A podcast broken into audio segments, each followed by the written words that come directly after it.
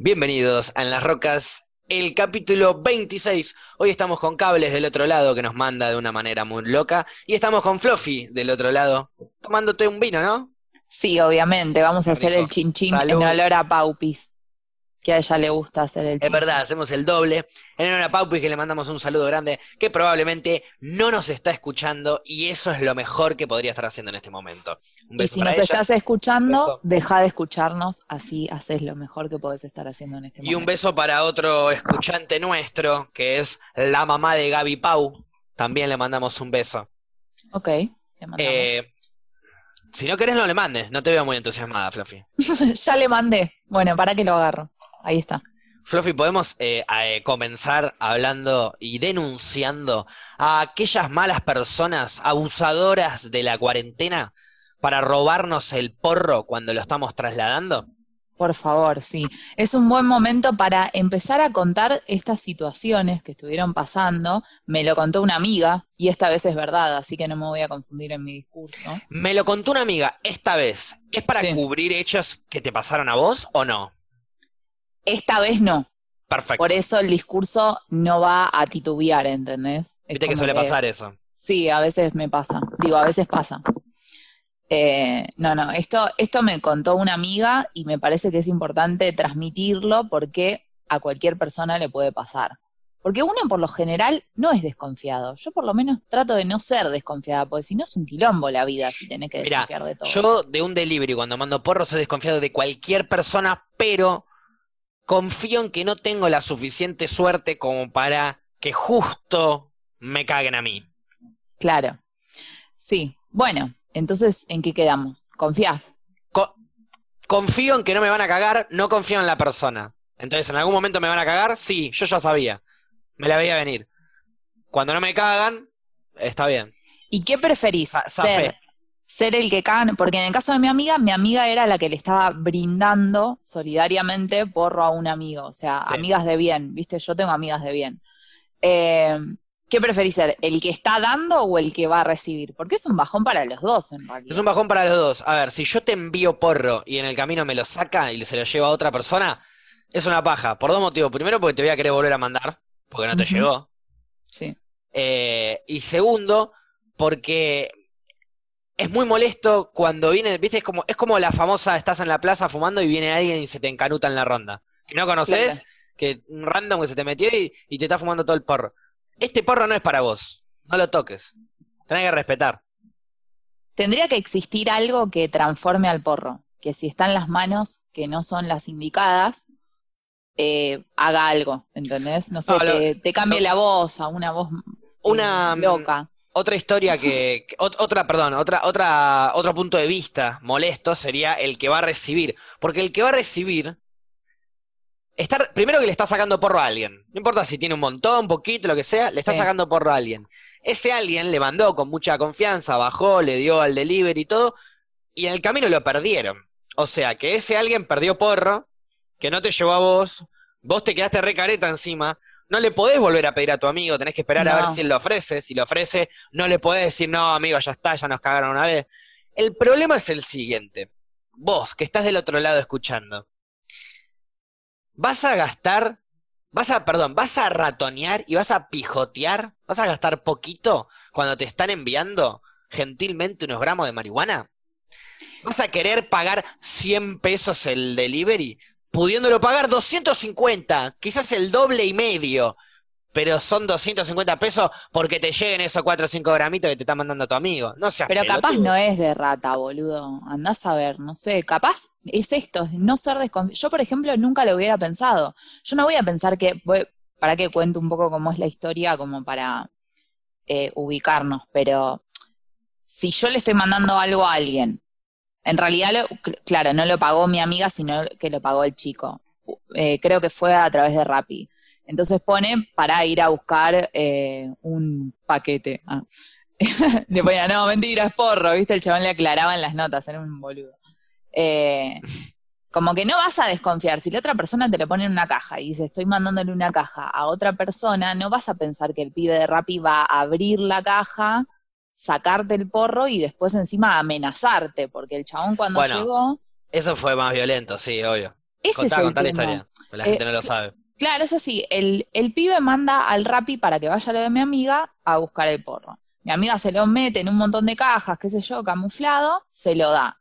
Cuando le llega al pibe, el, el de Rappi le dice, mira, eh, no sé cómo, le dice que sé que tenés porro acá y esto es ilegal y en Rappi nos están empezando como a, no sé, como a hacer preguntas y por qué y, hay un tema de seguridad, de protocolo, de no sé, le hizo todo un entre y le dice, así que eh, me lo voy a tener que llevar o dame 500 pesos y veo cómo me arreglo con la gente de Rappi. ¿Entendés? Como diciendo.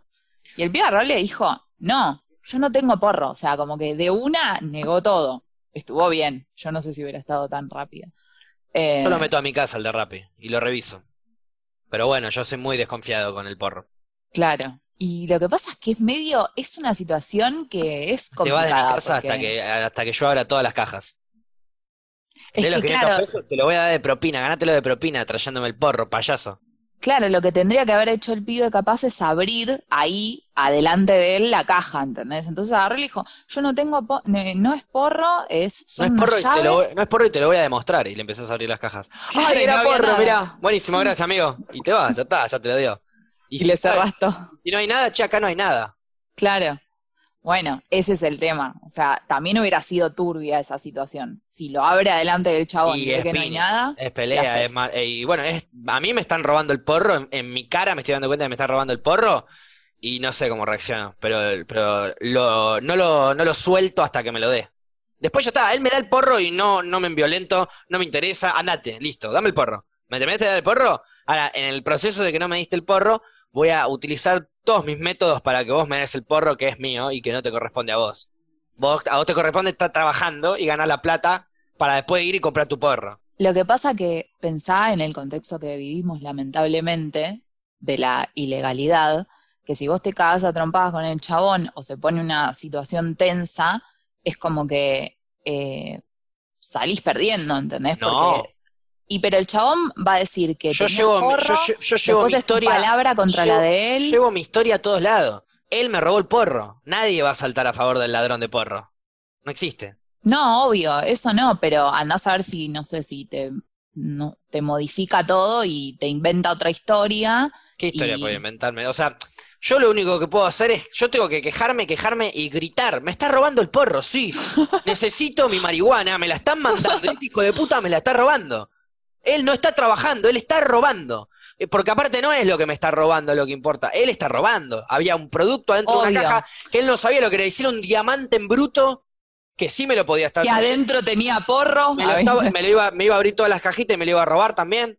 Entonces, el chabón me está robando.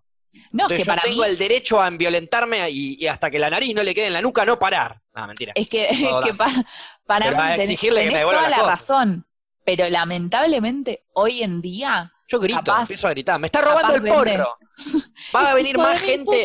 Va a venir código. más gente a, sal- a saltar para mí porque me están robando el porro que porque yo diga, ay, me está robando el reloj. Bueno, nene, ¿qué se le va a hacer? Me está robando Sí. el porro. ¿A dónde? ¿Quién? Describímelo, lo mato. y en mato. cuarentena, en cuarentena Claro. ni te digo. Claro, saltan por la ventana. me está robando ojo, el porro, si me ayudan les doy una seca. Todo el barrio se lo morfa ese de Rappi. Llamame que te ayudo. No, eh, para mí el tema es que lamentablemente eh, es como que vende mucho el tema de, de la marihuana ilegal, ¿entendés? Entonces, eh, pase lo que pase, te podés quedar pegado vos, podés quedar pegada eh, tu amiga, la, Sí, o sea, la- obvio. pensá que vos te estás cagando Eso- a palos eso con alguien que y después hacen... Claro, es que ese es Pero el no tema. está- Pensá que hay pero- una empresa returbia detrás. Pero que- esa es la parte que no sabemos nosotros. Vos te tenés que cagar a trompada por tu porro. Olvídate que sea legal o ilegal. Vos te cagás a trompada por tu porro, pero vos no te estás cagando a trompadas por un porro. Te estás cagando a trompada por tus cosas. Sí, Entonces es independiente que vengan. Vinieron, me abrieron la caja. A mí no me importa si lo que estaba mandando es ilegal o no. Eso es otra causa. La causa esta que estoy hablando ahora es que él me abrió mis cosas que no tenía que haber abierto nunca. Él tendría que haber llevado. Punto. Si ustedes en su protocolo dicen en algún lado que cuando hay muchas cajas sospechosas las van a abrir para revisar, me, lo, me lo tendría que haber dicho antes. No lo dijeron. Entonces invadieron mi privacidad. ¿Me querés Obvio. denunciar porque yo mandé cosas ilegales? Eso es otra cosa. Después lo hablamos Bueno. con otros jueces. Esta causa estamos hablando de esto. Ponele, o sea, yo no sé nada de, estaría bueno como preguntarle esto a un, a un abogado, ¿no? Como, ¿qué pasa en las situaciones en las que hay como dos problemas expuestos? Claro, es que yo calculo que mi, mi, mi problema legal no cancela el problema legal del otro. Son dos problemas legales. Claro. No es que, ah, no, eh, yo le pude revisar eh, porque él, eh, pues sospeché que estaba mandando porro. No tiene sentido. No, obvio. No se, no. no se sostiene por ningún lado. El chabón invadió mi privacidad. Me tocó las cajas que estaban me enviándome. Que ahí adentro podría haber remedios, podría haber cosas delicadas. No sabe qué carajo había ahí. Él tocó. Y encima le pidió plata, o sea, encima Ah, bueno. extorsionó. Para colmo. Lo cago Ay, ahora, ahora lo- quiere sacar a tropada yo y no era mi porro, boludo. Olvídate, pero por que uno lo siente, uno lo siente, es el porro de uno. Y esto, esto me retoma la historia que pude ver con mis propios ojos de eh, un saludo grande, le voy a mandar a Big Cruz 420, que estaba en stream recibiendo un paquete que le habían mandado por Globo, otro colega streamer, músico, Seven Kane. Estaba Seven Kane en el chat, estaba Big Cruz streameando, abriendo el paquete y, no encontraba el porro. Ahí, fíjate, los cositos. No, amigo, mirá, dice. No, es que lo estaba troleando. Le habían, no, se le habían mandó robado el porro, le mandó porro y, y, le- y se lo chorearon. Lo chorearon los de Globo. Ay, no, eso yo, no, no, me da por suerte, bronca. en, este, en esta cuarentena tuve que llevar y traer porro. En algún momento me ha llegado porro. He Por mandado suerte. porro también, por suerte, porque me pudo haber llegado. Y siempre me manejé con Cabify eh, y nunca tuve ningún problema. Ahora, vos me preguntás a mí, yo llamo al del Cabify, bajo el cogollo, lo que sea, que lo tengo bajar camuflado, cerrado, qué sé yo. Sé que lo pongo en el asiento de atrás, el chabón no lo va a tocar, llega y lo agarra, yo estoy siguiéndole la ruta. Y mm, aparte de que tengo los datos del auto, el nombre del chabón y qué sé yo, eh, cuando, cuando el chabón está viajando, yo en mi mente pienso, me está robando el porro. Entonces después cuando llega, es un éxito. Y si me Claro. roba, ya lo sabía. No, pero si es así, siempre vas a pensar lo negativo de todo. Es una forma de pensar lo negativo, pero igual confío. Claro, el tema que, es que ya en ese está, mo- mucha opción en el- no tenés. no- pero a ver, es como que te digo, yo confío porque se lo doy, pero no confío jamás en un extraño en trasladar marihuana a otra persona. Y menos No. cuando no es legal. Porque cuando no y es lo que legal, pasa que en este más te contexto pueden es hinchar las pelotas. O sea, más Obvio. le chupa un huevo robarte. Obvio. A- Aparte esto me deja pensando, ¿qué onda los chabones? O sea, ¿revisan todo? ¿Siempre? Hasta cuando, o sea, en- y actúan así cuando encuentran que hay faso nada más. A ver, yo cuando mandé, lo mandé muy bien careteado y me lo mandaron también muy bien careteado, pero cerrado en cosas de, de con cinta scotch. Mirá, es más, la tengo acá a mano porque la, estoy- la tuve que usar. Cinta Ujú. scotch completamente gruesa, cosa que si vos querés entrar a ver si, si tengo porro, tenés que violar mi privacidad completa, tenés que romper la cinta scotch. Sí. Si a mí me llega un paquete con la cinta scotch toda rota, eh, no lo abro. Agarro y digo, miren, esto me lo mandaron con la cinta cerrada y me llegó abierto. Den- quiero denunciar a la persona de, de su auto y quiero que...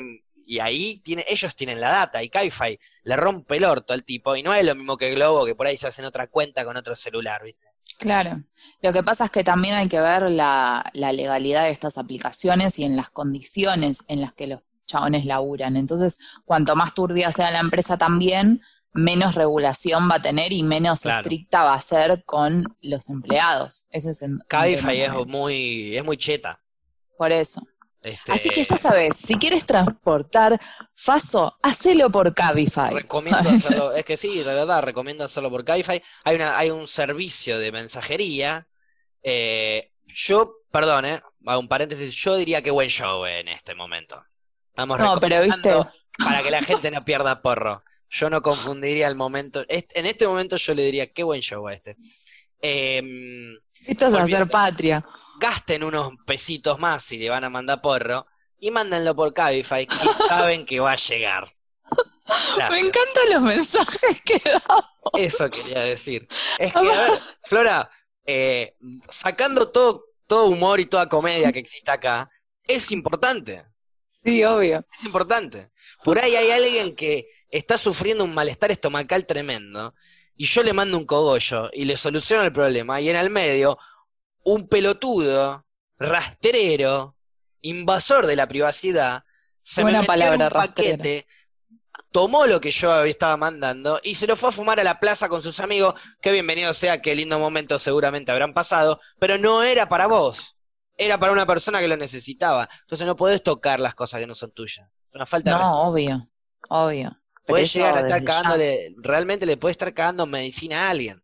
Por ahí esos cinco gramitos que le estaba mandando de porro que vos le robaste, el chabón les iba a hacer aceite de CBD para dárselo a su nieta. ¿Qué sabe vos lo que va a hacer? Y pero al que al que rastrero no le importa, boludo. O sea, no, no es como que salir a hablar, tratar de demostrarle un poquito de empatía o que o sea, no, no vas a robarle algo que es para otra persona.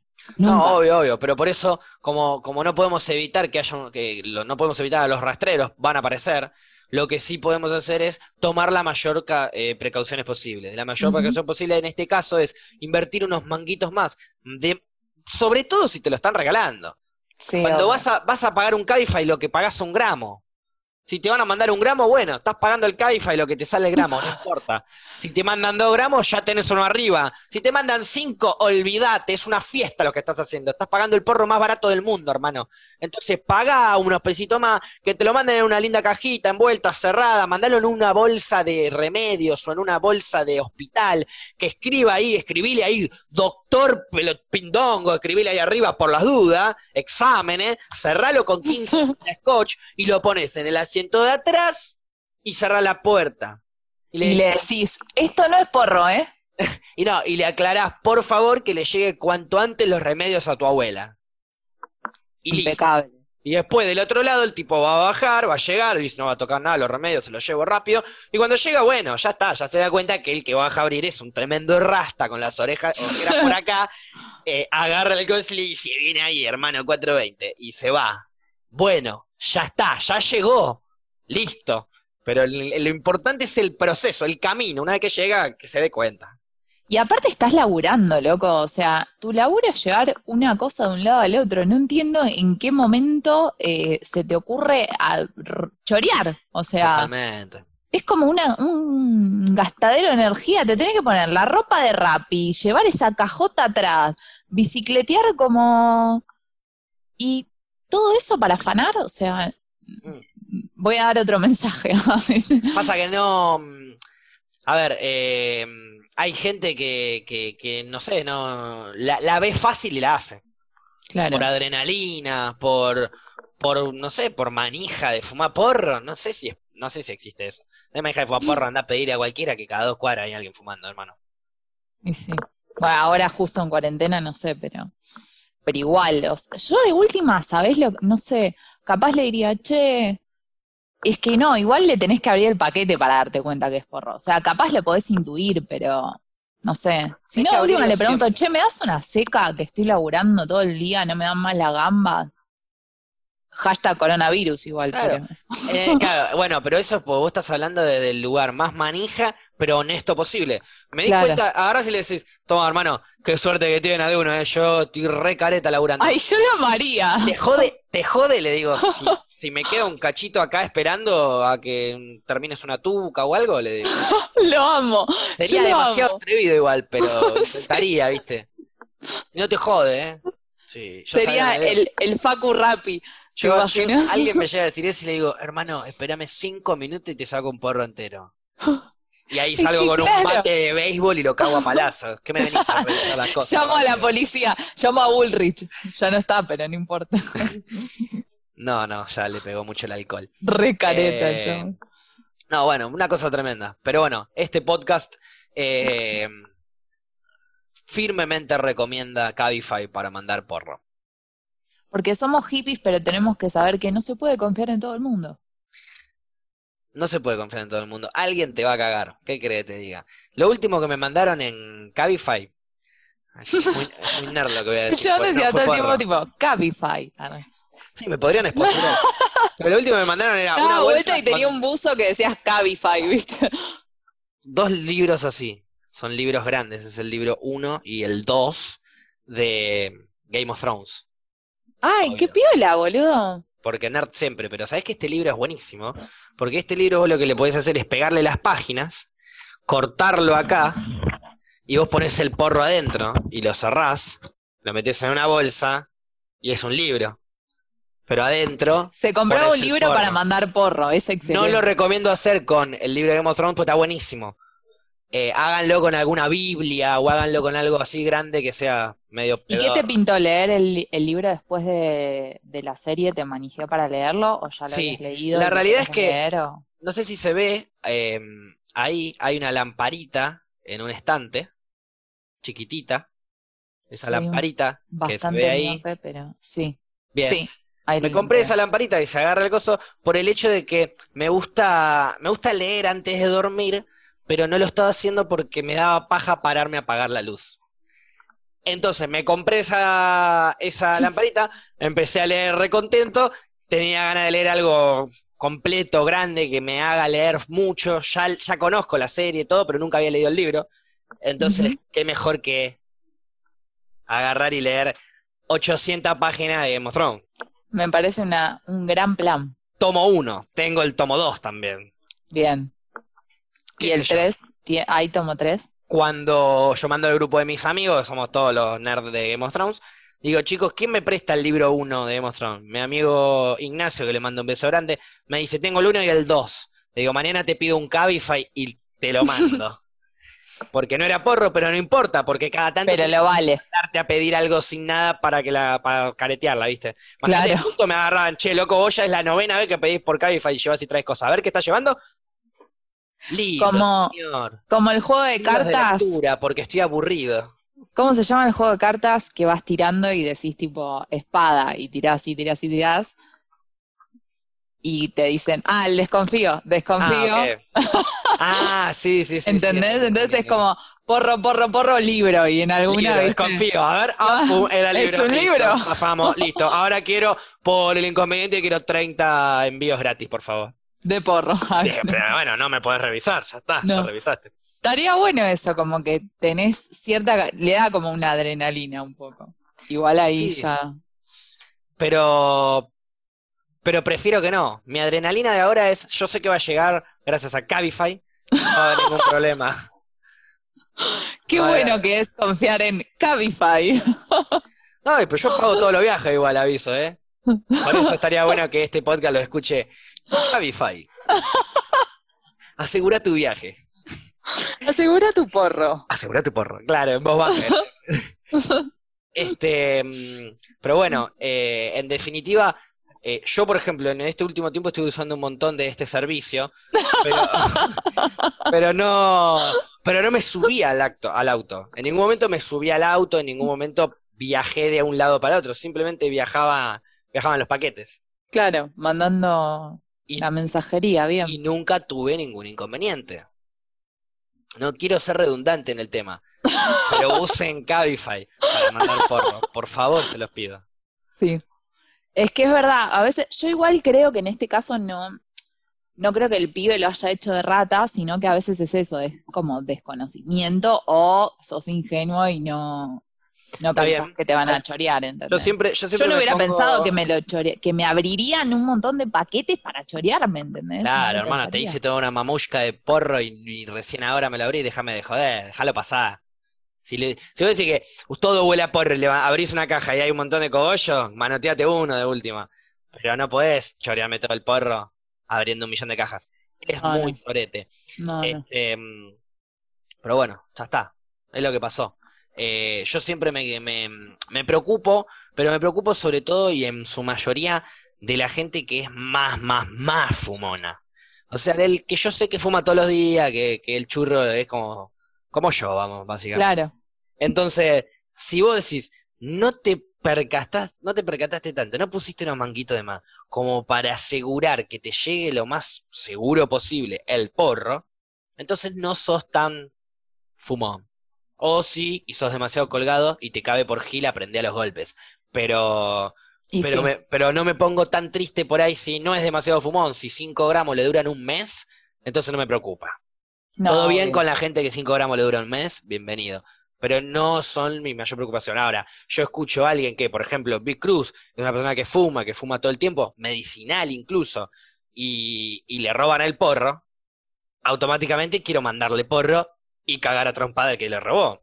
Ay, no, qué bronca. Sí, la verdad que te da bronca, o sea, sea cual sea la circunstancia, en este caso encima el pibe nunca había mandado, o sea, nunca había usado la aplicación, ¿entendés? Era como la, se desvirgó, digamos, pero de, la peor manera se desvirgó. Se desvirgó y le rompieron el orto. Una cosa muy, una historia de amor bellísima. Sí. Qué y se quedó, no, no le pregunté a mi amiga si le volvió a mandar o no. Pero. Yo decile a tu amiga que lo mande por otro, por otro medio de correspondencia. Sí. Si es que le manda, no sé. Recomiendo Cabify. Eh, este, por si no quedó claro. Este sábado vamos a estar haciendo un podcast especial en Las Rocas con un invitado de lujo. ¿Por qué? Porque debo decir que en Las Rocas ha llegado a últimos cartuchos. ¿Y cómo lo digo? Lo conectamos con Damián Cook. Damián Cook llegó, nosotros lo invitamos, nosotros llegamos. Me gusta ese razonamiento, me ¿Por qué? Porque suponete, probablemente, las probabilidades, de hecho, las saqué el otro día, hablé con un amigo que es matemático, físico y un montón de cosas que sabe de matemáticas. Eh, no. Se llama Mauro. Eh, y, y le dije, Maurito, ¿qué probabilidades hay de que después del podcast, en las rocas de Damián Cook, Damián Cook vaya, haga su columna, y en eso le pregunten, che, ¿qué onda el fin de? Y él cuente de que vayan las rocas. Me dijo que hay un 0,00003% de probabilidades de que nos mencionen y que en los oídos de Miguel mm. Granados y Martín Garabal aparezca nuestro podcast. Eh, bueno, yo hoy estoy brindando por eso. Yo también. Este es nuestro éxito. Me aferro a ese 0,0003%. Un podcast que vuela abajo y, y, nuestros logros son este, este tipo de cosas nuestras pequeñas, grandes eh, fortunas, grandezas, riquezas, eh, trofeos están acá. ¿No es cierto? Y pero es como que si estás cerca de alguien que está en un lugar al que vos querés ir, te sentís un poco parte también. ¿O no? Es como cuando vos me dijiste que la remera que yo tengo estuvo cerca de vos porque la usaste vos cerca de vos. Para mí es como que vale un montón eso. ¿Una rima con métrica eso? La usaste vos cerca de vos. La usaste vos cerca de... Sí, me eh, salió bastante bien, te digo. Es verdad. Eh, sí, podríamos llegar a decir que vos tenés una conexión eh, a través de esa remera. Yo lo tomaba como que, como que era así, ¿entendés? Ahora con este discurso que hiciste vos, no sé, como que empiezo a dudar un poco. Bueno, de hecho elogió la remera. Le pareció una remera muy atractiva, me dijo. en otras palabras.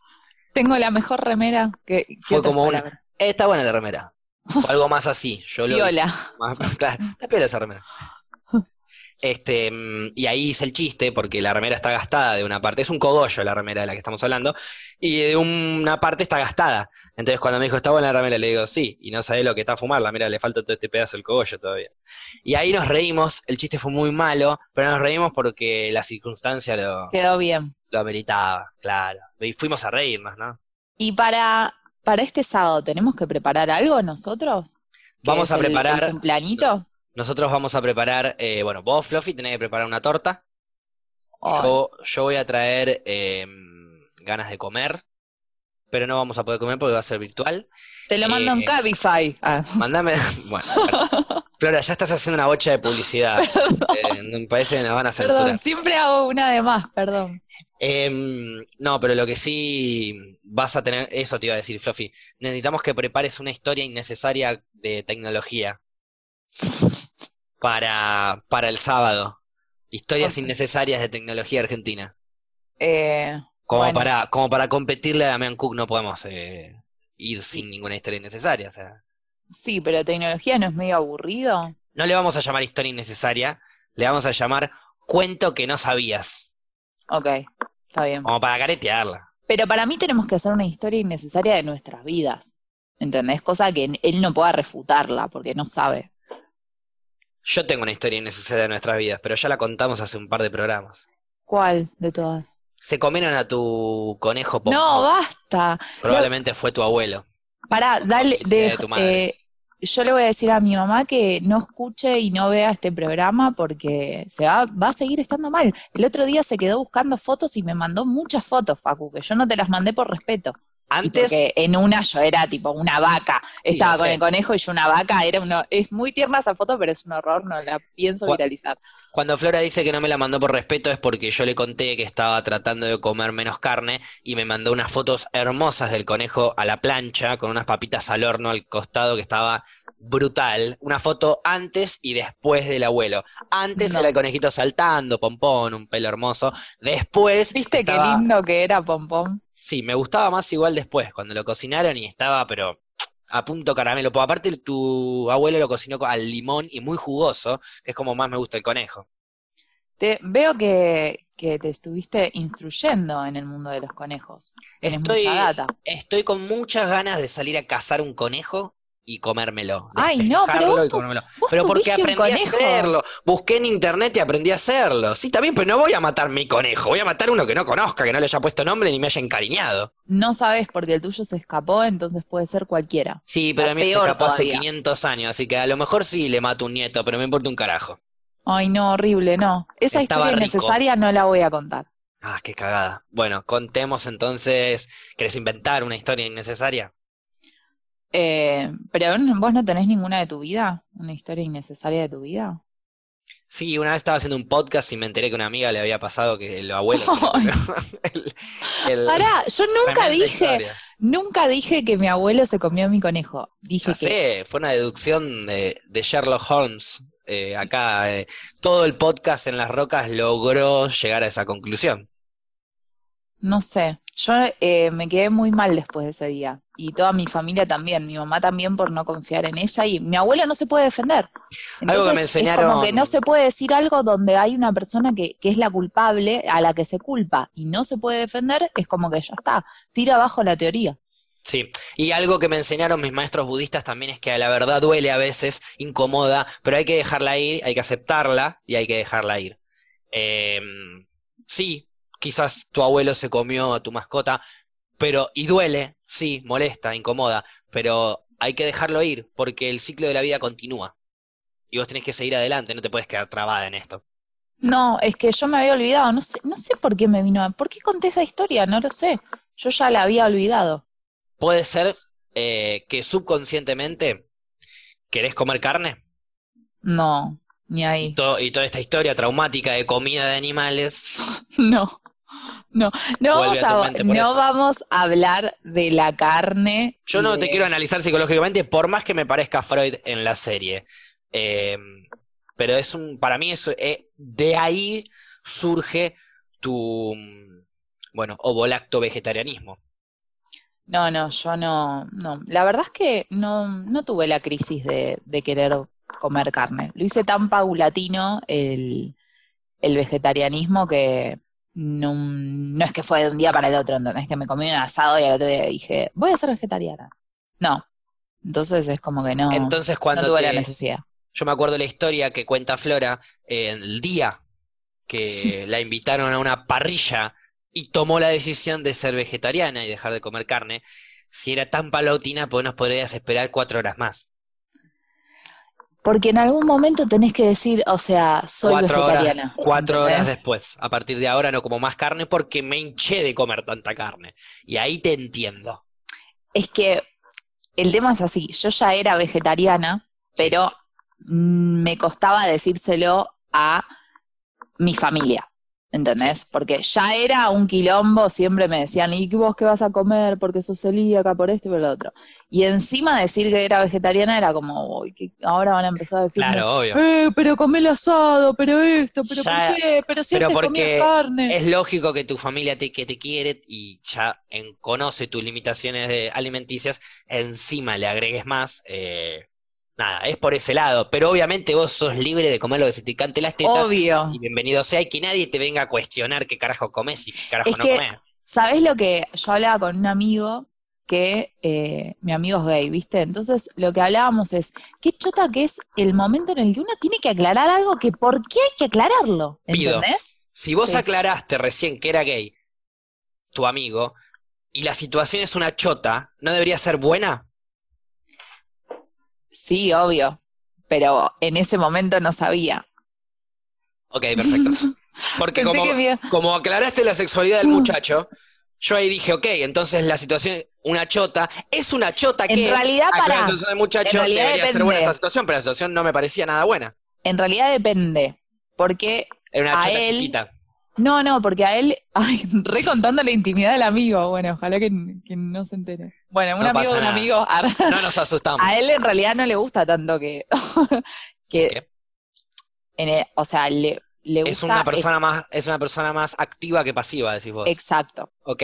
No quería decirlo como muy eh, En otras palabras, es el que rompe el ojete, no se lo rompen. eso. Por eso Pero- estoy con vos, Facu, Pero, porque pero, lo tenés que pero decir perdón, vos. es una Ah. explicación muy burda la que estoy diciendo, es muchísimo más complejo. Pregúntenselo a una persona que entienda el tema, yo por ahora eh, solo con dedos. Digo, yo solo no entiendo. Por eso. Eh, entonces, Entonces digo, capaz la chota para él no era algo tan bueno me o tan malo. me distraje mucho del tema y no sé a qué estábamos yendo con esta historia de chota, mala, chiquita y por el ano que no le gustaba a tu amigo. Eh, no, yo estaba haciendo como una comparación de qué bajón es tener que aclarar cosas, tener que aclarar cosas, ¿entendés? Como lo que hablábamos eh, la vez pasada, volviendo a temas para que sea un show de mierda, lo de salir con alguien que tenga una pija en la cara, ¿entendés? Porque ahí tenés que aclarar. Perfecto, y Entonces- ahora te hago una Sí. pregunta, a ver si tu propia oración te, te, te caga. Vos, ¿por qué me aclaraste que él era gay? Porque yo, yo, bueno, cuando me dijiste lo de la chota buena o mala, pensé que me ibas a hacer esta pregunta para porfiarme. Y mi respuesta iba a ser porque te lo estaba comparando con mi situación de tener que aclarar Que era vegetariana, vegetariana, claro. ¿entendés? Bueno, Entonces en es un- como que esas situaciones en las que tenés que aclarar, que de hecho en mi grupo de amigos, cuando salió el tema de mi amigo, yo me peleé con todos porque nos, o sea, como que en medio había dos bandos. El, el bando que, a- que decía que no había que contar que mi amigo era gay y que estaba de novio, y en realidad el otro bando era yo sola, porque nadie opinaba como yo, que era que, ¿por qué? Si, si yo me entero que una amiga está de novia y lo cuento normalmente, ¿por qué él, porque salía con un pibe, no lo puedo contar normalmente? A menos que él venga y diga, che, mantenga la discreción, que por ahora Obvio. No salí. Sa- salvo que él me diga, no lo cuentes porque lo quiero contar yo, lo que sea, que eso va tanto para una piba como para un pibe que capaz no quiere que se enteren que están saliendo Obvio. con alguien. El resto es por qué. En el caso de él hay que hacernos los boludos y con cualquier otro lo comentás en un grupo de amigos. Claro. Entonces, bueno, nadie opinó como yo, entonces todos se quedaron callados y yo dije, bueno, listo, chao. Eso no me acuerdo si lo comenté ayer o en otro lugar, que era que, por ejemplo, gente grande como mi vieja y cosas así, que de repente por ahí te dicen, no, porque el del séptimo, el vecino que es homosexual, todo el tiempo pone la música alta. ¿Y qué tiene que ver? No, bueno, te cuento porque, ah, me contás porque sí, pero me hablaste de la del cuarto, que, que no escucho un carajo y no me dijiste que a la vieja le gustaba la pija. No me dijiste Obvio. nada de eso, o sea, entonces es lo mismo. No me, eh, son aclaraciones absurdas que no, que no tienen sentido. Es que ese es el tema, porque hay que aclarar cosas, ¿entendés? Ah, yo me sentí incómoda porque estaba yendo, con mi familia hicimos un viaje de, no sé, hora y media a un lugar que era solo parrillas. y yo ese día eh, eh, decidí decir que era vegetariana, ¿no? Bueno, Mira. ahí sí lo tenías que aclarar. Porque tenías que explicar por qué no estabas comiendo carne. Riquísima si habíamos manejado una hora y media para llegar acá. Claro, pero yo puedo llegar ahí y decir que no quiero. O sea, ¿por qué tengo que decir soy vegetariana? ¿Entendés? Como que vamos Para- ahí, para todos, bueno, parrilla libre. Bueno, no, pero yo como proboleta y papas fritas.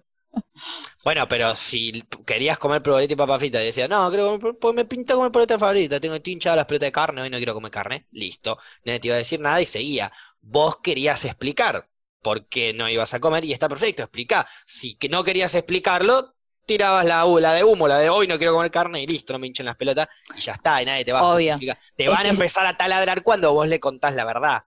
Es que yo venía tirando esa. En, la, en las últimas reuniones siempre metía una excusa para no comer carne, ¿entendés? Claro. Y ahí dije, ¿por qué tengo que meter excusas? O sea, tengo que decir que no quiero por esto. Y Pero dije, bueno, la prueba de fuego, era decir eso, porque es como excusa eterna. Claro. Si, si yo tuviese una excusa eterna para mis amigos de no ir al boliche, la, la usaría todos los días. Bueno, pero a la vez es como que te estás haciendo cargo del vegetarianismo que te cuesta también, porque es como que te da miedo no poder cumplirlo, ¿entendés? O sea, es como mucho, Pero a ver, mucha eh, co- cosa, lo- no lo sé. puedo Después lo haces y ya está, ¿entendés? ¿lo puedo comparar con algo? Que no te Obvio. va a gustar, obviamente. lo comparo con la culpa que nos impregnó la religión. Sí. Por mi culpa, por mi culpa, por mi gran culpa, todo eso es lo que te lleva a que, ay, no, no como carne, los, los animalitos. Es una culpa absurda e innecesaria que perjudica al organismo. Le hace mal al cuerpo sentir esa culpa. Come lo que quieras igual, ¿eh? Y tener, tener el pensamiento que vos quieras. Pero pienso que es eso, es como vos decís, es una culpa de, ay, si, lo, si no lo cumplo, si lo cumplo. Viví tu vida lo más libre y Obvio, tranquila que puedas y haz lo que sientas en el momento. No te limites nunca a nada, a menos que seas celíaca, pues te vas a hacer mierda. No, eh, el tema igual para mí es, es eso, es como que el gran problema de la culpa o de los momentos así como que uno siente que son tensos o difíciles de afrontar, es que vos flashás mucho de una y después lo haces, pasa y ya está. No hubo problema, ¿entendés? Es como más lo que vos te creás en la mente que lo que después termina sucediendo. Este, Entonces es como que yo sentía un montón de cosas antes de hacerlo y lo hice y fue como es como el miedo a, no sé, Sin a, duda. a cosas que no sabes si van a pasar o no. Un amigo hizo, o sea, arrancó a ser vegetariano, o sea, arrancó a dejar de comer carne por una cuestión de salud, porque según él le hacía mejor a la, a la salud, bla, bla, bla. Empezó a comer carne y empezó a decir, soy vegetariano. Después empezó a decir, no como carne. Y después terminó hoy en día, que por ahí el chabón no suele comer carne, pero si tiene un asado, de repente un día agarró y hizo así, se comió un pedazo de chorizo que le gustó, un poquito de morcilla y siguió caminando. Entonces vos le decís, che, pero entonces no soy vegetariano. Soy una persona que no suele comer carne en su día a día, pero come lo que le pinta en el momento que le pinta. En el día a Bueno, día no, eso- no le pinta comer carne en su día a día, pero si en un momento lo olió, le tentó, lo come, no le siente culpa, porque es un humano comiendo, es que para mí, viviendo la vida libre sí, que yo también vivo la vida y como y soy Sí, pero viví la vida de lenteja, Flora, no Pero- sabés lo que te estás perdiendo. No vivo la vida de lentejas. eh, Como un montón de cosas que antes no comía cuando comía carne. Eh, para mí igual eh, estoy de acuerdo Perdón, en pasa no que- ponerle etiquetas a las cosas. O sea, ¿Entendés? Comes un montón de cosas que antes no comías, pero porque con la carne hay para qué comerlas, digo. sí, no, Ahora nunca no las la había ahí, probado la tampoco. tenés que ir a buscar. Porque no, la- no las necesitamos, tenemos carne y pollo. ¿Qué sé yo? No sé. Cordero, olvídate, sí, perdón, me olvidé. Un montón de otros animales más. Pero Yo, yo puedo agregar algo que sumó a su dieta Flora. Garbanzos. garbanzos, y sí, que- bizcocho garbanzo. Garbanzo, uh, lo dije para el orto. bizcocho de garbanzos quemados. Ahora, ¿puedo hacer para el sábado una un bizcochuelo quemado? O sea, hago garbanzos. Claro, hace garbanzos que se hace solo todo el resto. Listo. O sea, vos hacés garbanzos a lo Flora, todo el resto se va a hacer solo. Te juro que el garbanzo quemado es olor a bizcochuelo quemado. Igual me parece que una amiga que es psicóloga me dijo que debe ser porque siempre que hice bizcochuelo se me quemó, entonces para mí el olor a quemado es olor a bizcochuelo, ¿entendés? Ok, confío un poco en tu psicóloga, pero no dudo de tu experiencia en olor a garbanzos quemados. Sí, ya me pasó dos veces de tres que hice. Se me Y ahora estoy en ser. ese momento que me olvido de ponerlos en remojo, así que voy a tratar de acordarme cuando termine. Sé que dije lo mismo el martes pasado, pero me olvidé. Vamos así entonces, vamos a una pequeña pausa. Andás a poner los garbanzos en remojo. Dale, genial. Ya volvemos. Estamos de vuelta con En las Rocas. Eh, zombies, sí, zombies no para un apocalipsis. Pero pará, escúchame. Hay un millón de formas de que exista un apocalipsis. ¿Apocalipsis a qué me refiero? A que muere el 95% de la población mundial.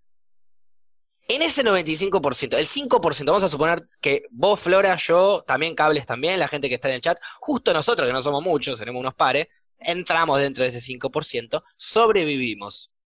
Preferimos que ese apocalipsis se envase a, bueno, eh, tenemos que estar, vamos a suponer, todos cubiertos y va- en un búnker, eh, cuarentena mal, el mundo es inhabitable, el aire es tóxico y nos morimos todos, esa es la forma apocalíptica.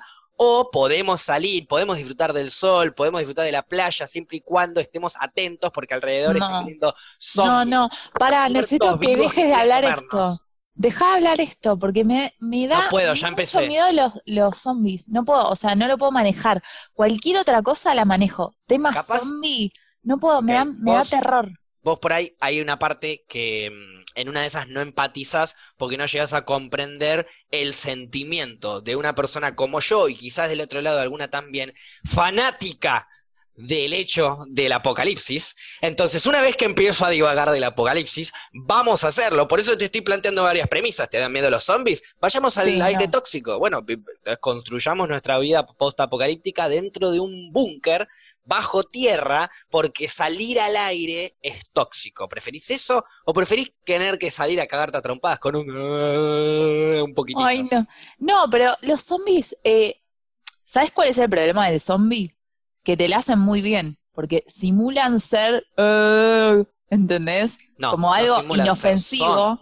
No, porque te, le- ¿por Depende del zombie igual, obviamente, pero vamos a analizar, vamos a poner en contexto que el zombie es simplemente un muerto que uh, camina y quiere comer carne y una vez que te toca, vamos a poner premisa zombie Walking Dead, Sí, ¿ok? No es eh, de- no hay rápidos, no hay más alto, nada. premisa zombie Walking Dead, básicos. Bueno, pero ¿por qué hay tantos zombies y se convierten a tantos? O sea, tan boludos no son. A eso voy. Eh, no, a ver, ¿Entendés? Eh, la idea postapocalíptica zombie es que se expandió de tal manera un virus, llamémosle eh, corona zombie, y ese virus muta, se va trasladando y empieza toda la gente a infectarse. Es una explosión tan masiva que no la ves venir que, que no la puedes detener. Entonces, dentro de esa detención que se logró, es el 5% nada más que sobrevivió a eso, eh, somos nosotros. ¿Cómo llevaríamos a cabo este época post-apocalíptico? Vos, todos tendríamos que tener una función. ¿Cuál sería tu función, Fluffy? Eh, ya está, ay, ya entramos pará, en zombies, jodete. Pará, hacemos esto. Nos mudamos a una casa eh, con un parque re grande. Yo estoy pensando en cómo sobrevivimos. Está bien, vos pensás que hay zombies en todo ese momento, ¿eh? Vos ahora.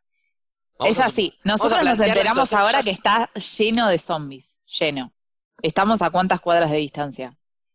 ¿De mi casa a la tuya? Sí, más o menos. Vamos 30, a poner dos 20. kilómetros. Eso, dos kilómetros, tres, ponele. Bueno, yo te digo, eh, ¿tenés avistada alguna casa potable para tomar?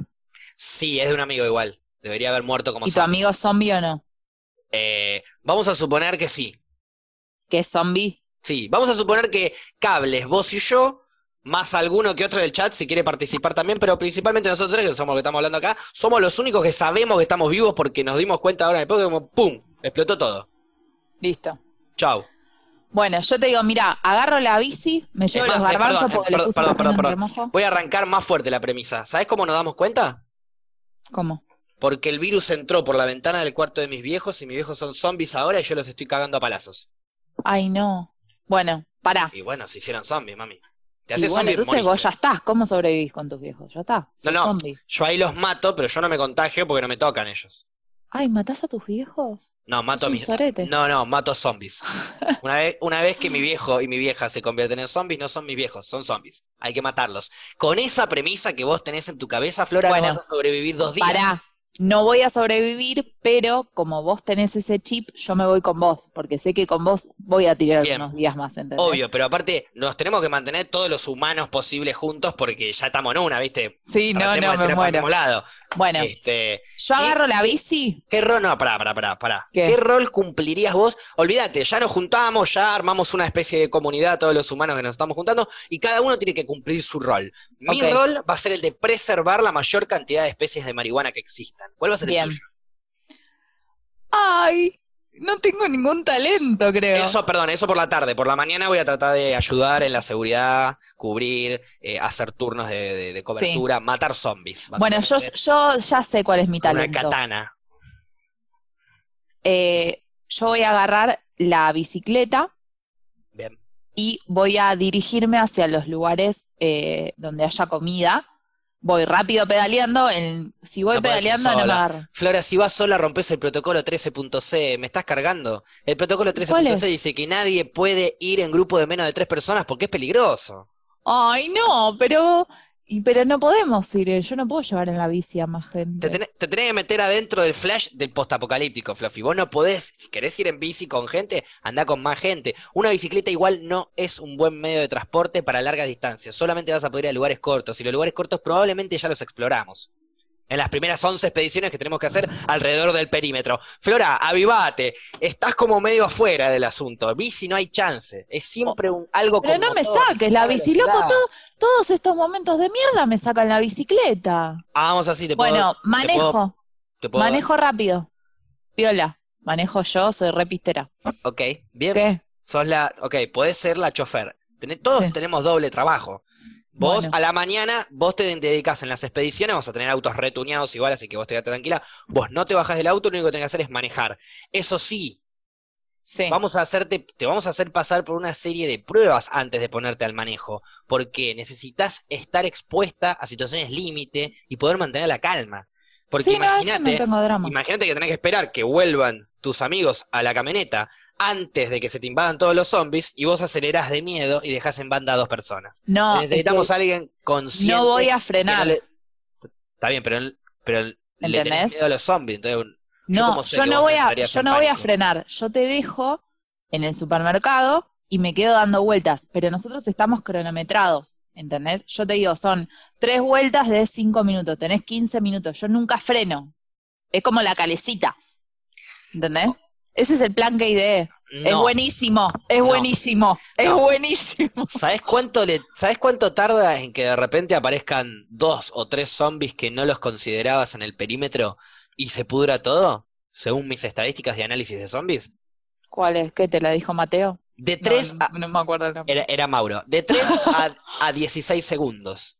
En ese periodo de tiempo, 16 es si tenés muchísima suerte. En ese Sí. periodo de tiempo puede llegar a aparecer de 2 a 3 zombies y cagarte la vida. Eh, así que vos tenés que estar con el auto en marcha, Sí, las puertas abiertas, esperando que lleguen tus amigos. sí. Muy, obviamente, muy atenta. Igual tu cabina es cerrada, las puertas abiertas del auto. ¿Se te pueden meter al auto zombies? Sí. Pero a vos no te van a chocar. No se te van a meter. Está todo Ok. cubierto tu cabina. Vos tenés que esperar con las puertas abiertas, el motor encendido, a que lleguen los demás. Te puede llegar a querer venir un zombie a buscar por el Ay, no, ponele- No, no solo te morís, no solo no te morís, sino que vos tenés que atraerlo al zombie, molestarlo un poquito para que no se te meta al auto y tus compañeros puedan volver. Bueno, le cuento alguna historia. Le cuento lo del conejo. Ahí Capaz me va, ahí empiezan a opinar. ahí me va empezando a cerrar un poco más. Los hago hacer un juego, no sé, Ahí me algo. va- exacto, juegos y contar Adivinanzas. historias. Ya descubrimos, no vas a manejar Listo. vos. Te vas a dedicar a contarle cuentos e historias a los niños que tengamos en la comunidad. Ay, no, pero yo no empatizo con los niños. Jodete, porque tampoco empatizás con los zombies. Pero iba a ser, iba a distraer a los zombies. no te quedó otra. Sí, pero no, no, no nos conviene. ¿Por qué? Porque contar tu historia de cómo tu abuelo se comió pompón nos distrae a todos, no a los zombies. Pero ustedes ya la conocen, no se pueden Sí, pero los demás no, se van a cagar de risa, Flora. Aparte tengo, el otro día una amiga me recordó historias mías en la secundaria. No, no, tengo una cantidad de historias para contar. Eh, Los, los tengo entretenidos a los zombies, eh, olvídate. Vos sabías que los zombies no hablan el idioma, no entienden lo que están diciendo. Ellos simplemente quieren comer y morder, masticar lo, lo- la carne más tibia que haya alrededor. No, ya sé cuál es mi talento. Por eso Juaco Barrero se muere primero. ¿No va a estar entre nosotros? No, porque es muy tibio, los zombies lo van a ir a buscar seguro. Ay, no, pobre. Bueno, eh, yo ya sé, yo me tengo que exponer a los zombies porque como yo no como carne, no tengo carne, ¿entendés? Ok. Entonces Pero- no, le, no van a querer un cuerpo vegetariano, entonces a mí no me van a hacer nada, los distraigo. Que vos no comas carne no significa que tu carne no esté hecha de carne, Fluffy. Estás entrando mal en el flash. Estás pensando que existen los zombies vegetarianos, pero los zombies son zombies, no son pelotudos. Pero mi carne es No van distinta a a, las comer de, a las de ustedes, para ellos, No, ¿entendés? no, no, no, no, no. Hay un Oh. análisis de sabores. Pero no pego una. Es por cuestión de temperatura. Las personas de temperaturas más frías es más complicado que el zombie lo ataque. Temperaturas más cálidas es más lógico. Ah, entonces vos tenés que andar zombie- con los zombies. Porque el zombie normalmente está frío, porque está muerto. Entonces, Claro. si vos estás frío, el zombie confunde tu temperatura y piensa que sos uno de ellos. Claro. Bueno, entonces vos te pones a los zombies porque no te van a hacer nada. O Totalmente, me obvio. prestas una camiseta de boca y Y salgo. por, claro, ¿por qué no me van a hacer nada? Porque lo primero que tenemos que hacer es saquear el Museo de River y llenarnos todo de camisetas. Pero yo lo dije antes, así que quedó invalidado. Lo Tenés razón, fuiste la del chiste boludo primero, te lo regalo. Quédatelo, no hay problema. No, pero otro, otra técnica, Fluffy. Soy rápida porque viajo en Cabify. Otra técnica para Sí. salvar tu vida. Yo quiero ver qué tan lejos de asquerosidad podría llegar para salvar tu vida en un post-apocalíptico zombie. A ver. Hay una posibilidad de que estos zombies confundan tu persona humana con uno de ellos.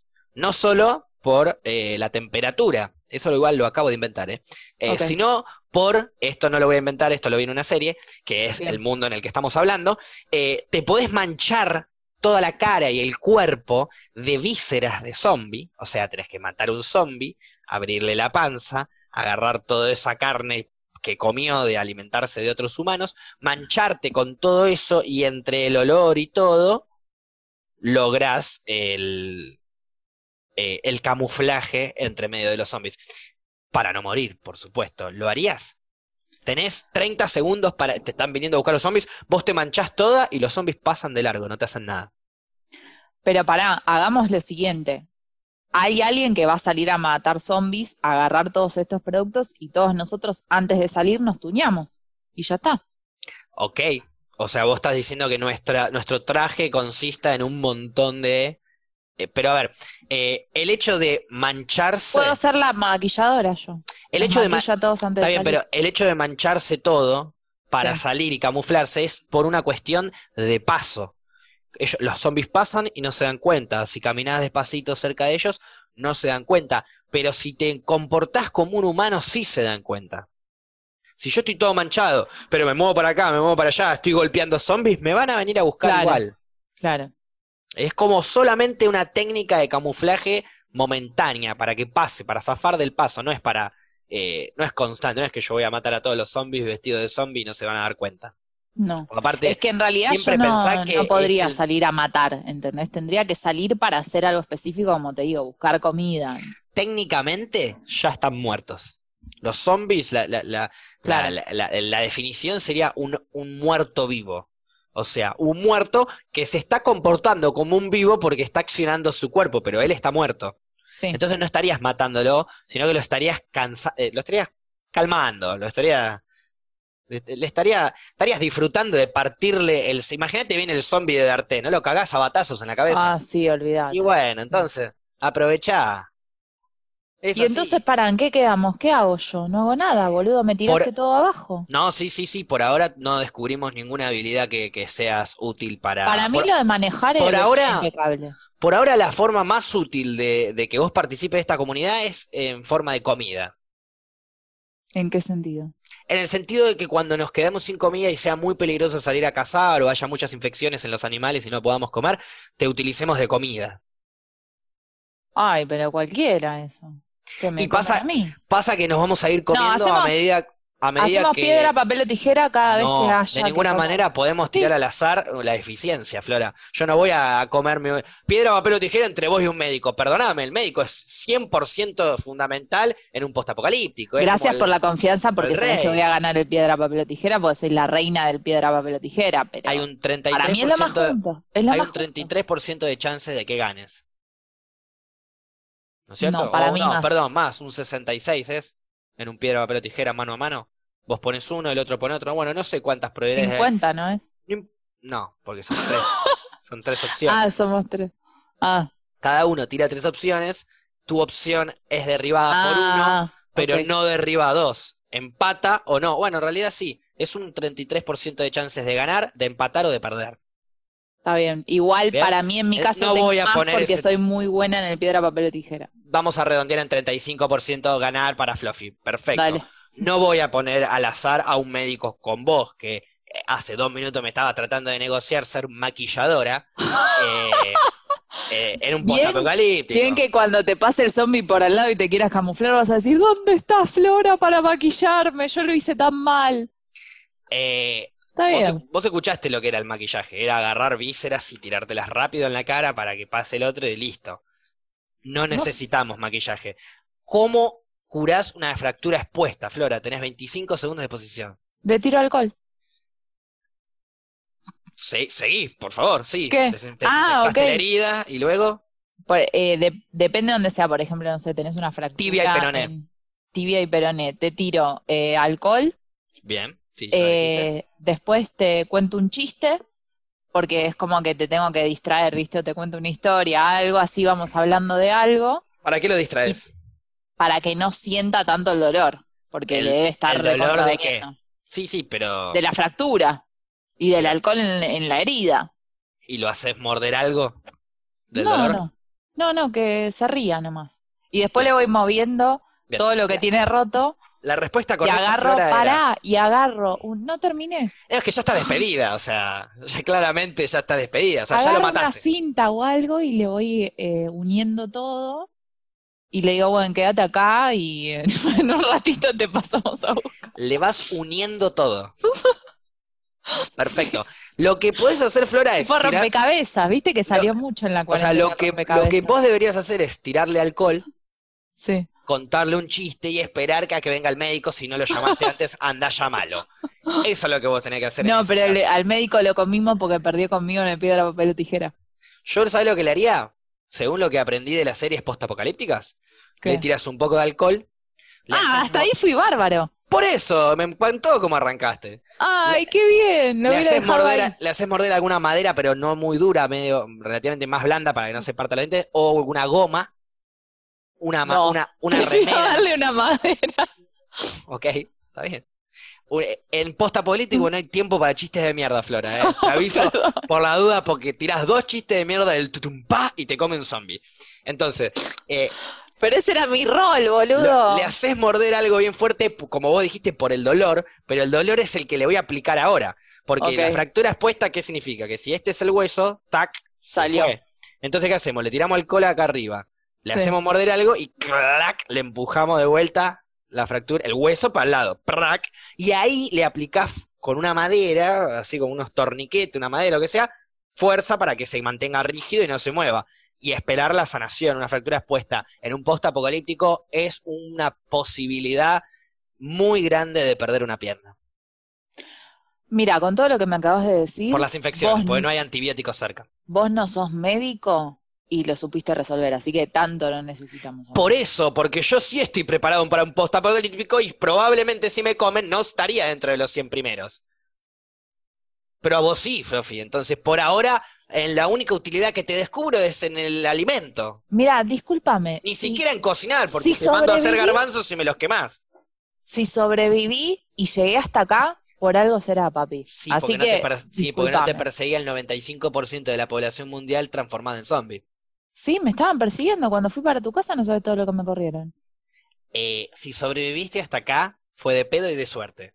Ahora estamos en comunidad y tu negligencia podría matarnos a todos. No lo podemos tolerar eso. Necesitamos tu eficiencia, necesitamos tus habilidades expresadas al máximo. Fluffy, ¿cómo podés aportar para esta comunidad? Dale, Eh, yo te vamos a morfar, te lo digo en serio, te vamos a morfar. Fíjate. puedo eh, ser campana y vigilo la casa bien de bien tempranito porque yo madrugo. Ustedes, todos ustedes están durmiendo porque trasno, trasnochan. Yo me levanto Podrías hacer de guardia, vigilancia. Eso, Bueno, pero vigilancia. te- tendrías que estar dispuesta y entrenada, y para estar, eh, o sea, dispuesta a matar zombies y entrenada es matando zombies. No podemos poner una seguridad, una vigilancia que en su vida estuvo No, con pero- un zombie. Estás equivocado, porque yo sería como una alarma, ¿entendés? Si, no, si, estuviese si, no- si estuviese equivocado, no estaría dentro del comité de las 11 personas que co- comandan esta comunidad, Fluffy. Y lo estoy. ¿Sabes por qué lo estoy? ¿Por Porque la inventé yo. Lamentablemente no soy el presidente porque no me alcanza. Pero, Ah. pero estoy dentro del comité de los 11. Que estábamos a punto de abrirnos a hacer 12. Teníamos ganas de incluir a alguien más. Yo hablé de vos. Casi me echan. Porque todavía no descubrieron una habilidad tuya que no sea ser comida. Mira, eh, para comer pueden comer cualquier otra cosa. O sea, en, en este momento no es necesario que me coman a mí. Y ya te lo dije, para mí yo puedo ser la alarma. En algún momento te vamos a comer. ¿Alarma en qué sentido? O sea, empezás a gritar, ¡eh, vienen los zombies! Claro. Esa, Mientras todos están durmiendo. esa es la forma más fuerte de, de- de alar- de atraer zombies. Levantando la voz. Las campanas en, en- en un mundo posapocalíptico zombie son silenciosas. Bueno, no grito, Para voy no cuarto por zombies. cuarto y les digo al oído, chicos, No, tenés que- zombies. Tenés que iniciar el protocolo Zombie 1, que es cuando nos invaden los zombies en la plena comunidad, que es tirar de una soga que va a ser de campanas eh, eh, sin sonido. O sea, va a mover la campanita, pero no hay nada acá. Entonces se mueve la campanita Bueno, sola, hermano, pero si vos no me das las es- instrucciones, ¿cómo querés que yo lo sepa? ¿Cuán- ¿Y cuándo me pediste las instrucciones para ser vigilante? Ma- matutina. ¿No me las Ahora. pediste? Ahora que me estoy postulando. Ok, perfecto. Una de las primeras y la más irrefutable eh, necesidad para entrar a este trabajo, una de las normas número uno, es ¿cuántos zombies mataste? Incontable. Entonces, entonces mataste zombies. Sí, maté un montón en Y, el y camino. bueno, pero eh, hace un, hace un tiempo eras la, la, eras la, ecolog- la ecologista de zombies porque estaba, eh, estabas ahí buscando los derechos Pero de no los lo zombies. hice Que yo no quiero intencionalmente. matar zombies, que no me gusta, que no, que yo solo comida. No lo sí, hice sos comida. intencionalmente, ¿entendés? Lo hice por defensa propia, que no es lo mismo. Bueno, ¿estarías dispuesta a matar zombies cuando se acerquen? No te van a hacer nada, se van a acercar y vos los tenés que matar, porque no podés mantener que ¿Y cómo que se mata un zombie? Con una lanza larga de aproximadamente un palo de un metro, un metro y medio, con un, un filo en la punta, directo al cráneo. Ay. Si no le das al cráneo no se muere el zombie, ¿sabías? No, igual yo tengo puntería. En los dardos me daba bárbaro.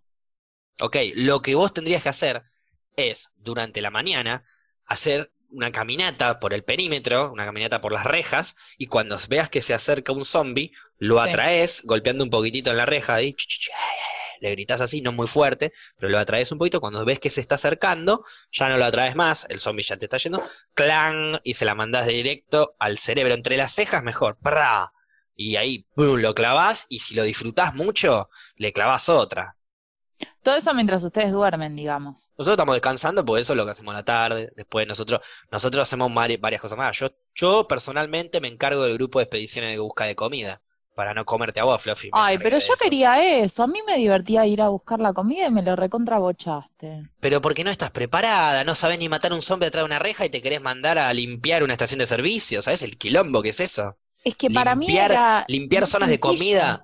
Las zonas de comida son las que más infectaron, porque la, gen- la, la- la que la gente más invadió.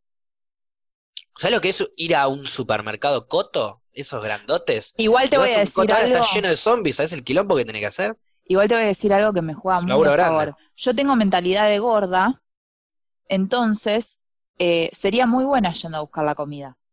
¿Entendés? Bien. Porque si mandas a alguien, por ejemplo, a vos te chupa un huevo comer. No, no, no, no, no. Yo Sí, tengo, sí. yo no tengo No, mentalidad de no, gordo, no, pero tengo panza y culo, boluda. ¿Qué me estás Y diciendo? bueno, comés como el culo, boludo, eso significa, pero no tenés mentalidad de gordo. Una persona que no prioriza la comida frente a otra cuestión de la vida, no tiene mentalidad de gordo. Fluffy, si te mando a vos a un supermercado a buscar comida, me traes dos latas de, de mm, dos latas de choclo y un paquete de garbanzos. Yo necesito que la gente coma carne. Yo iría directamente a buscar en los frigoríficos la carne que más se haya rescatado. Probablemente esté podrida igual, porque ya pasó el tiempo y Sí, la se van a no recontra morir, boludo, de comer eh, carne podrida. La electricidad no funciona en un mundo postapocalíptico a menos que traigamos generadores, nafta. La nafta es de, los, de, de la moneda más grande que hay. ¿Sabías vos eso, Che, no? ¿y ¿cómo hacemos para comunicarnos? Depende, tenemos algunos walkie-talkies que funcionan a pila. Y mm, no sé. Tenemos sistemas de comunicación precarios para el, para adentro de la comunidad, pero tenemos un par de walkie-talkies eh, a pila eh, que funcionan entre un rango de 200 a 500 metros. No me claves el visto con el walkie-talkie. No digas boludeces entonces. ¿Por qué? Y porque si me dice una boludez te clavo el visto, si no me dice una boludez no, no te clavo nada, no, no respondo. Eh, yo voy a buscar la comida, ya lo decidí. Para mí ese es mi don. Voy a poder traer mucha comida. Es importante que entiendas principalmente que el comité de los 11 son los que deciden lo que hace cada uno y por ahora decidieron que sos comida. No vas a buscar comida, sos Bueno, comida. entonces me voy. Me voy y vivo mi vida sola. No me voy a quedar en un lugar donde me quieren comer. No soy tan boluda. No, no te queremos comer.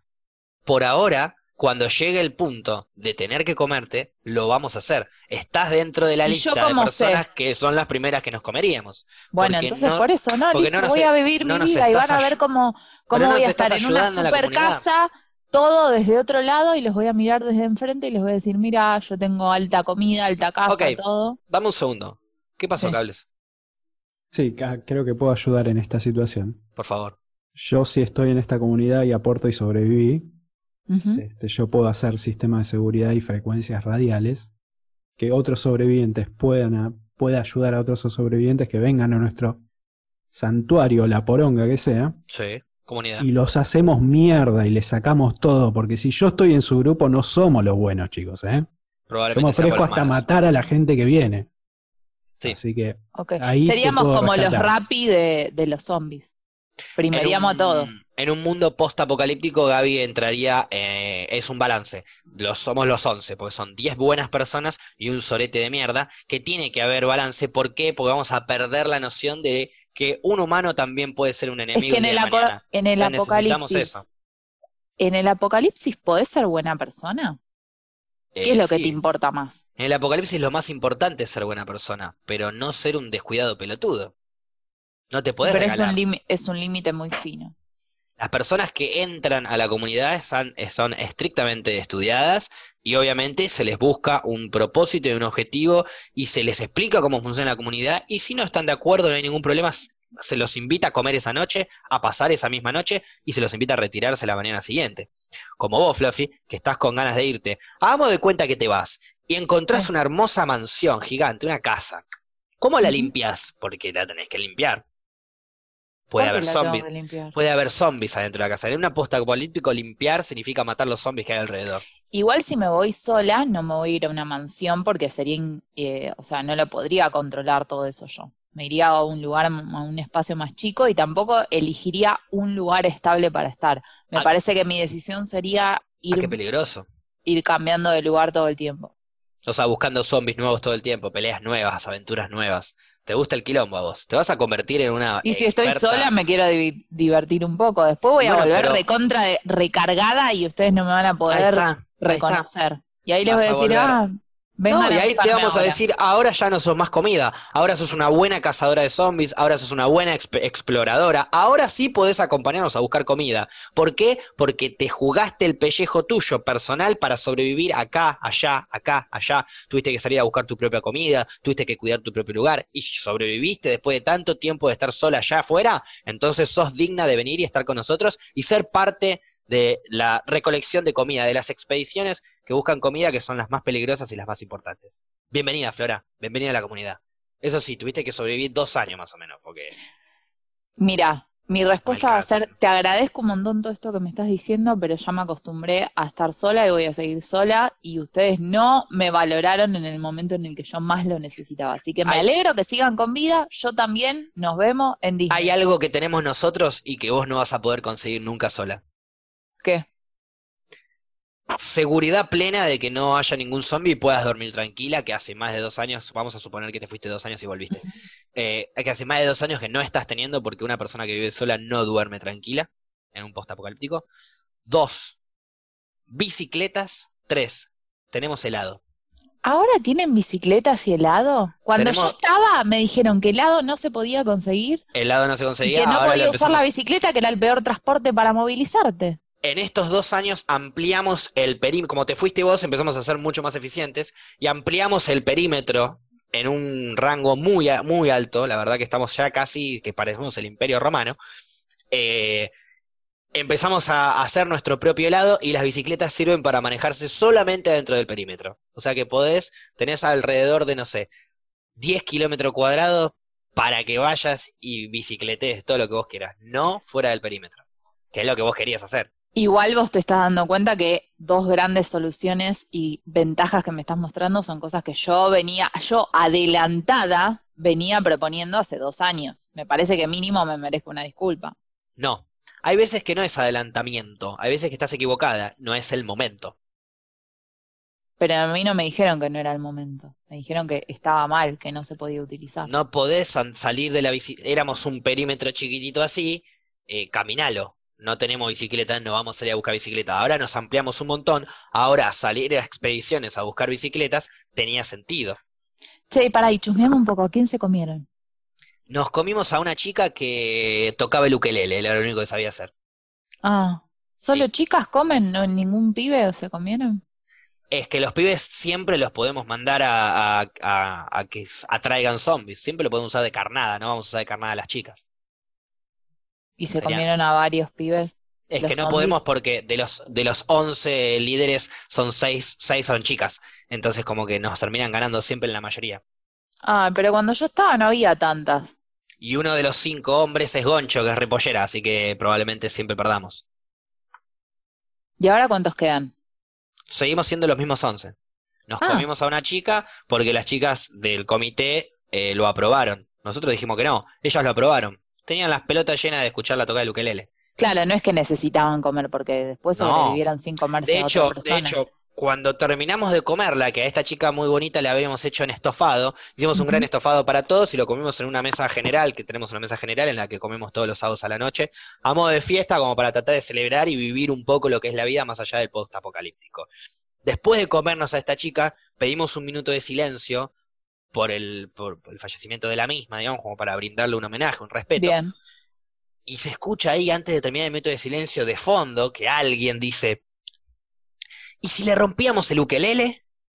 Y, ahí Claro, nos yo dimos, te iba a preguntar eso. y ahí nos dimos cuenta que le habíamos morfado al pedo. ¿Y la vomitaron? No, no, no, bueno, ya está, estaba muy rica igual porque le habían hecho la naranja, era una cosa sensacional, habíamos, plantamos un naranjo y dio frutos.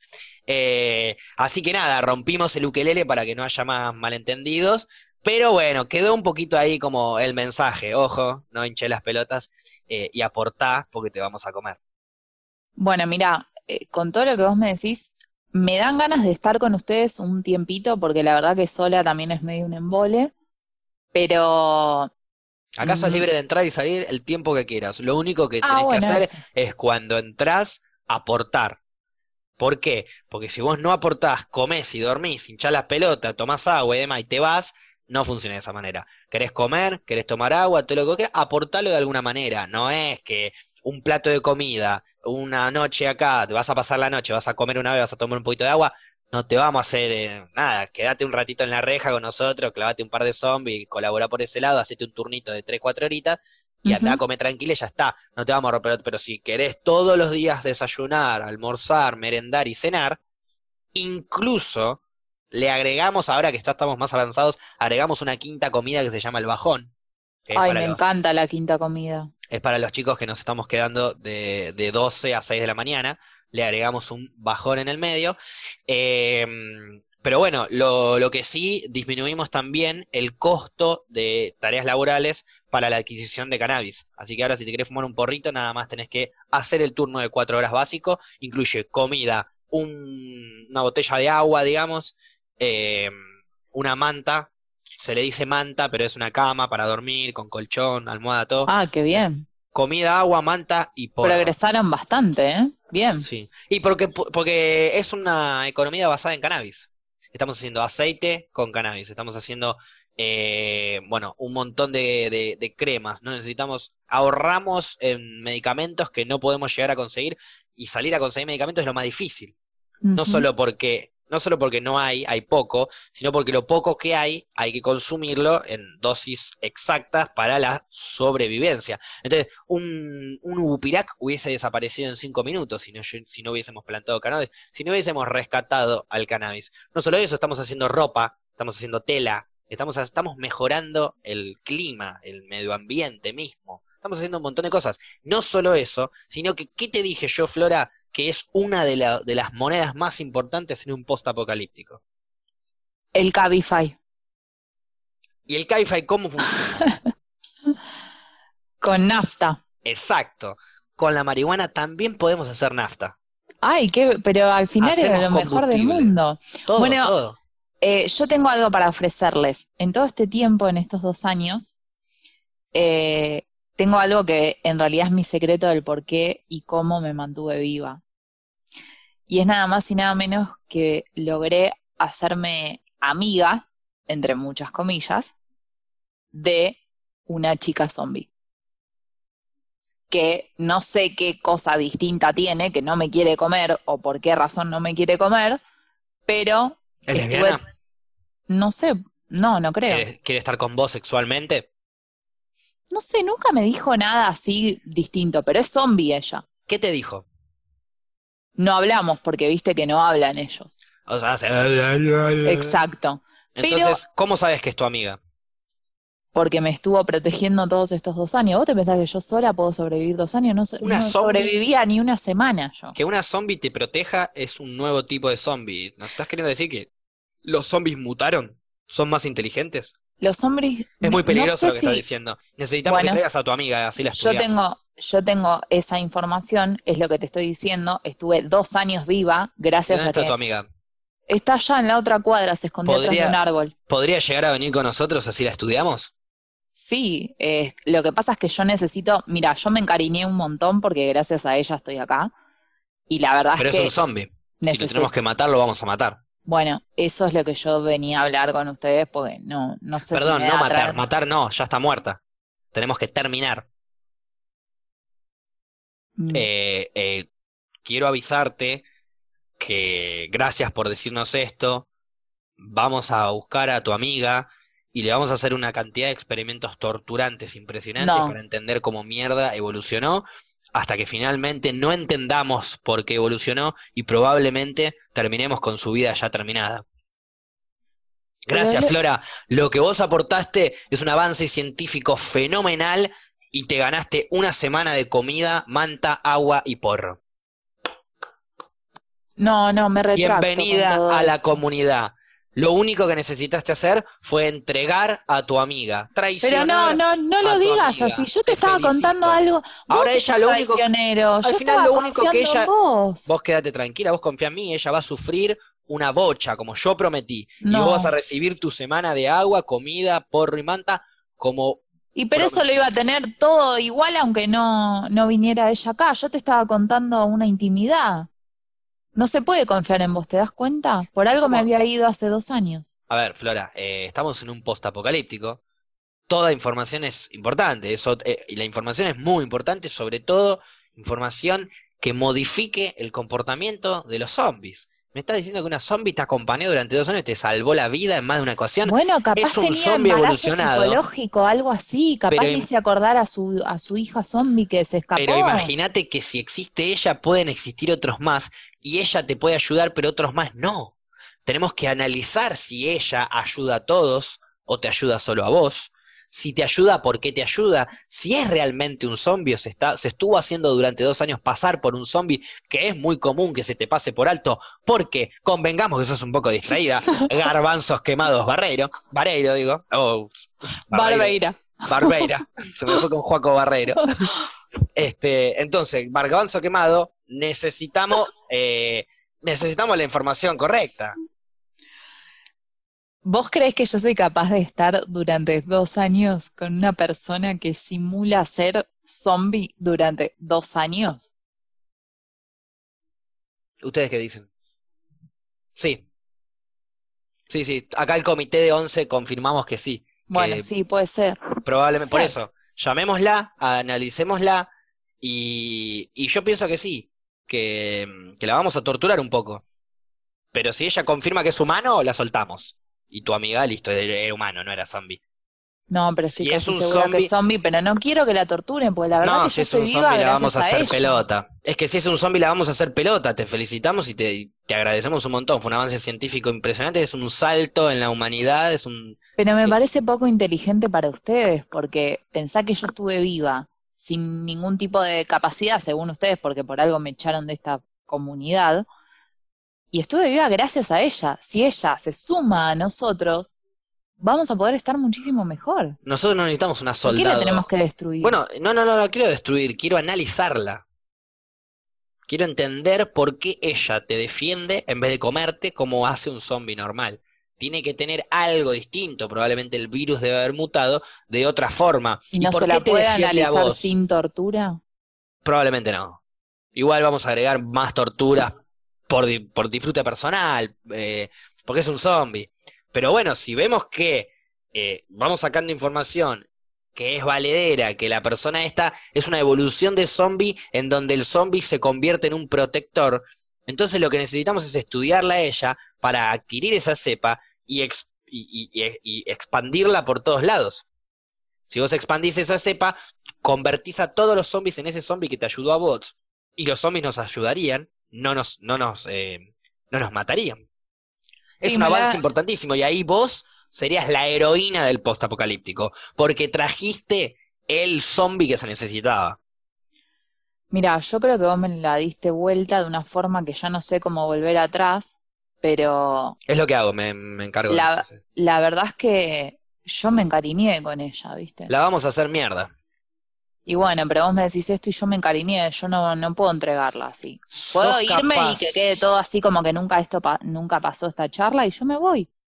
Vos te podés ir y podés no entregarla y puede mutar el virus y puede llegar a, a, a hacer más inteligente los zombies y que muera el 5% de la puta raza humana que había quedado por culpa tuya, Flora.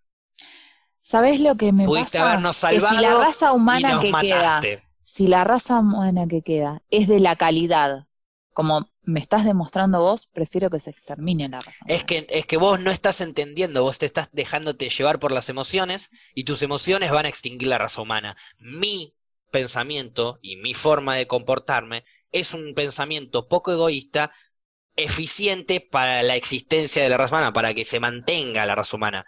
Vos, por tu sentimiento y por tu atracción de esos dos años para con ese zombie mutado, te estás cegando y nos, y nos vas a llevar al abismo. Necesitamos que entregues ese zombie más allá de tu sentimiento por ella. No sé si, si puedo mis sentimientos me hicieron irme de acá y mis sentimientos me hacen volver y mis sentimientos... Vos pensás que no estás traicionando un zombie, sino que si no lo entregás, estás traicionando a toda la raza humana y todo humano que alguna vez quisiste, en este momento, te detesta. Y pero yo estoy en el medio de... ¿Preferís que te ame una zombie a toda la raza humana? Que se mueran todos. No morimos todos, porque morimos, morimos todos, te morimos también, ¿eh? Disculpame, pero la raza humana de la que vos me estás hablando es la misma que me echó acá hace dos años y que me quería comer. Nadie te echó, vos decidiste irte porque no podías aportar. Y fuiste a entrenarte y volviste de la mejor manera. No solo de la mejor manera, sino que si vos lográs entregar a esa zombie y salvar a toda la raza humana, vos tenés agua, comida, manta y porro de por vida. De por vida, vos salvaste a la raza humana. A partir de vos, el mundo mejoró. Flora es la persona más importante de la humanidad. En los libros de historia, acá 500 años, cuando se cuente, ¿se acuerdan que hubo un apocalipsis en donde murió toda la raza humana? Ahora ya pudimos poblarlo. Ahora los zombies están de nuestro lado. No necesitamos matarlos. Todo gracias a Flora. Y ahí puedo decir, mira de quién te burlaste. Eh, sí, el tema es que vos, insisto, vos lo estás tomando muy personal todo desde un principio. A vos nadie te echó de la comunidad, simplemente no servías para la comunidad. ¿Vos te quedarías en un lugar donde te dicen que tu rol es que te coman? Sí, hasta que Para eso me suicido. Y déjame meterlo, déjame meterlo esto porque aplica. Lo puso.